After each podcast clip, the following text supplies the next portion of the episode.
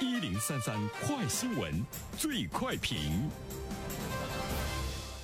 焦点事件快速点评：日前，二零二零年河南省新型城镇化建设和城乡融合发展重点任务正式下发，全面取消了除了郑州市中心城区之外的其他市县和省辖市落户的限制。那么，有关此事的评论，马上有请本台评论员袁生。你好，东方。嗯，我们在很长的一段时间中呢，都是在关注呢全国很多的这个省市落户政策的一些变化哈。呃，有很多的这个省市呢，在落户政策方面呢是十分的宽松。其实以前呢，我们更多的关注到的呢是吸引人才，比如说深圳，还有呢杭州。呃，还有这一线城市哈，他们呢，在这个吸引人才方面呢，推出来了很多很多的这个政策。一个省或者是一座城市，在落户政策这方面的这个宽松的时候，我们可能第一概念呢，我们想到的呢，就是会吸引更多的这个人才。所以说，我们看到很多城市呢，展开这个人才大战嘛。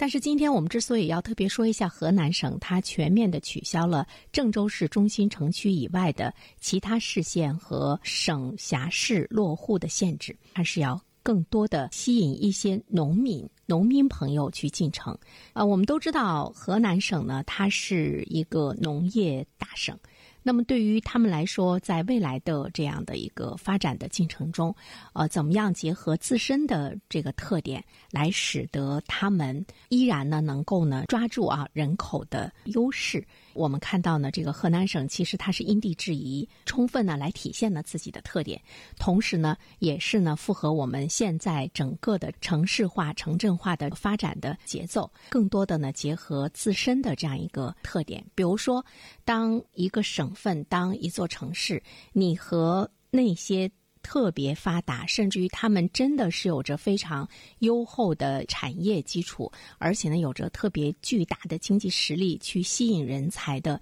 竞争中，处于不是非常有利竞争地位的时候。其实每一座城市、每一个省份都应该去想一想，我的自身的优势是在哪里？我如何把我自身的这个人口能进行非常好的这个转化，还有呢这个留住？从河南省的角度上来说，因为它是一个农业大省，在未来发展的过程中，怎么样呢？在新型城镇化的建设的过程中，他们呢能够呢做得很漂亮。这个呢，在全国来说也能够起到呢非常大的这样一个示范的作用啊。我们都知道，其实对于中国来说呢，中国的问题。依然呢是农民的问题。其实对于整个国家来讲，只有农民变成了市民的时候，中国的现代化的实现才可以呢真正的呢达到这个目标。所以我觉得河南省呢，它有呢这样一个率先表率的作用。第二方面呢，我们会说到呢这个城镇化的建设。其实我们都知道，我们整个国家逐步的呢在从这个工业化到城市化的转变。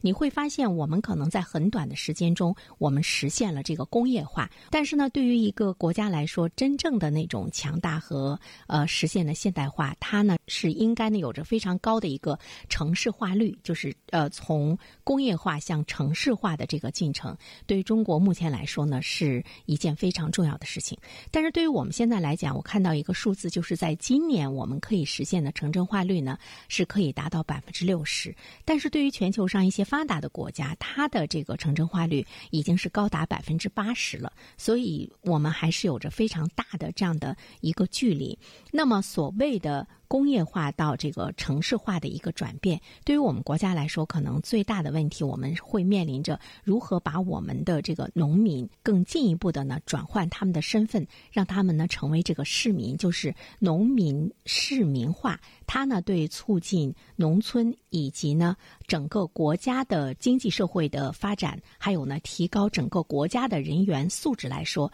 都有着一种不可估量的这个影响。所以说，我们看到这一次呢。二零二零年河南省新型城镇化建设和城乡融合发展的重点任务中，其实他们呢会探索很多的农民市民化方面的这个措施。我们看到呢，他有这样的一些人是呢零门槛的落户政策，这些人涉及到的重点的人群几乎呢全是呢农民朋友。比如说，在城镇稳定就业生活的新生代农民工和建档立卡农村贫困人口，在城镇就业生活五年以上。和举家迁徙的农业转移人口，农村学生升学和参军进城的人口等重点群体零门槛落户政策。周常完全呢是倾斜在呢这些重点的人群，和我们以前的感觉重点的人群，什么博士毕业啊、国外回来啊等等这些呃城市性的重点人群会迥然不同。那么对于呢河南省来说呢，他们在这些人员的